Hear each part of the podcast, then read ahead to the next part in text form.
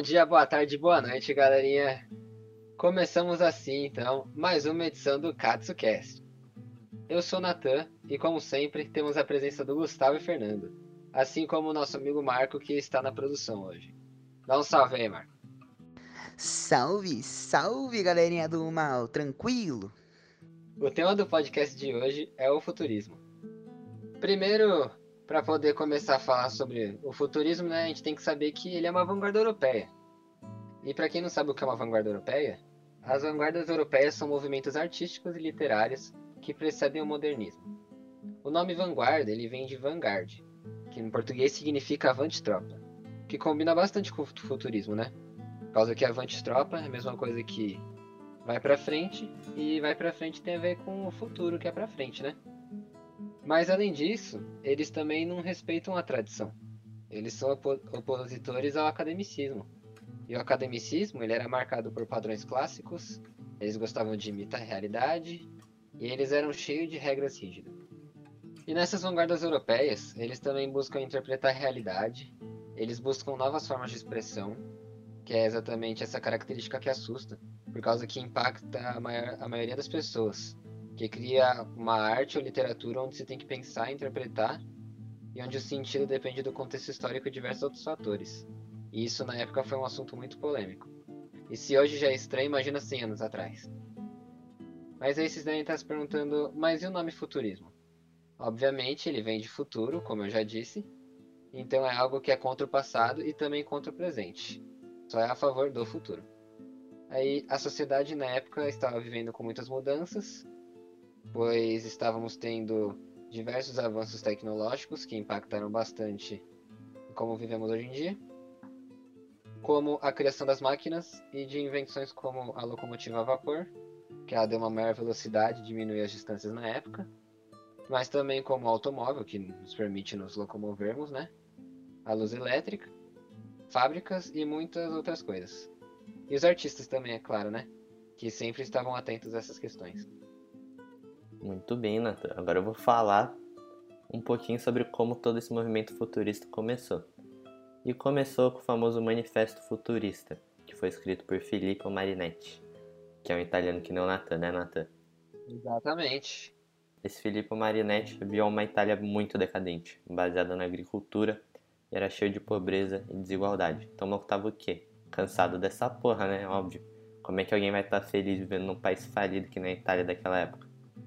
Então o que, ele pedia? Industrialização, máquinas e, acima de tudo, a modernidade.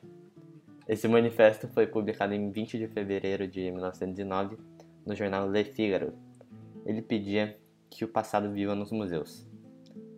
Hum, na verdade, não também. Na verdade, ele queria a destruição de bibliotecas, museus e de academias de todo tipo. Ele queria a ruptura total com a linguagem tradicional, a destruição da sintaxe, valorização dos substantivos e não dos verbos. Ou seja, ele queria até uma mudança no jeito de escrever e falar. Ele também era em favor do tumulto e da guerra.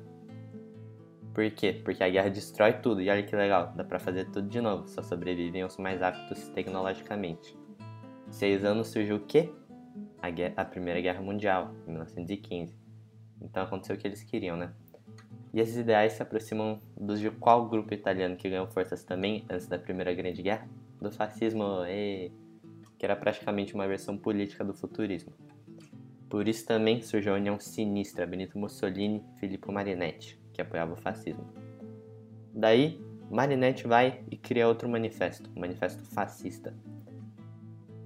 Nesse, nesse manifesto, fica claro como eles eram contra Marx, apesar do Mussolini já ter apoiado o socialismo.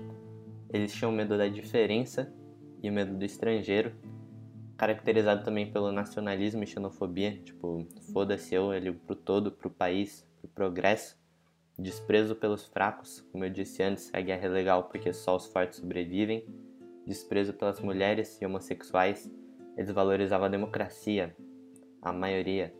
Se tu não concorda com eles, tu era considerado inimigo, né?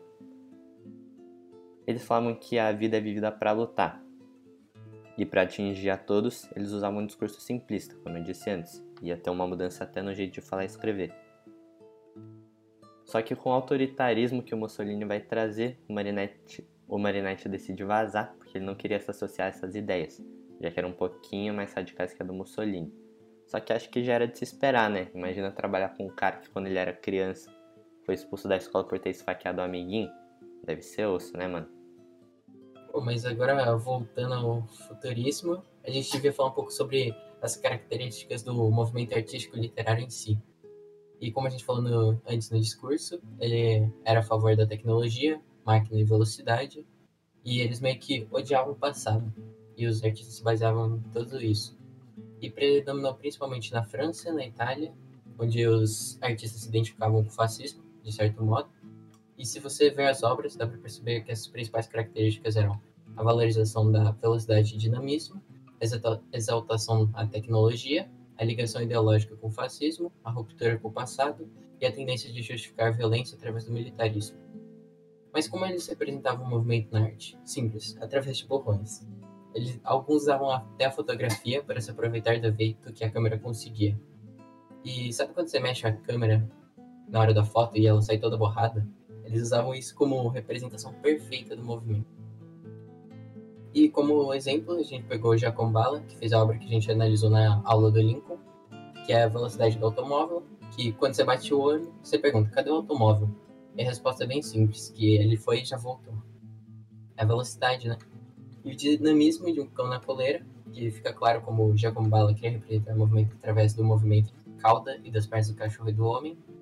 E já a literatura se baseava na ausência de pontuação, já que ajuda a gente a falar mais rápido, como eu estou tentando demonstrar, e a quebra da sintaxe. Onomatopeias, de Guerras e Máquinas, Álvaro de Campos, que foi um heterônimo de Fernando Pessoa, Ode Triunfal, RRR, on Onomátodas, Engrenagens, O Rodas ou Engrenagens, RRR, Eterno, Barulho em Liberdade, Felipe Marinetti. Dá uma olhada no Google, é um poema bizarro, mas que representa a guerra, onomatopeias e o caos. E o futurismo meio que se aproxima dos dias atuais. E a gente está numa época que inovações tecnológicas, descobertas e outras criações acontecem toda hora. Contribuição de todos, acho que citaram pontos bem importantes. E espero vocês para a próxima edição do nosso KatsuCast.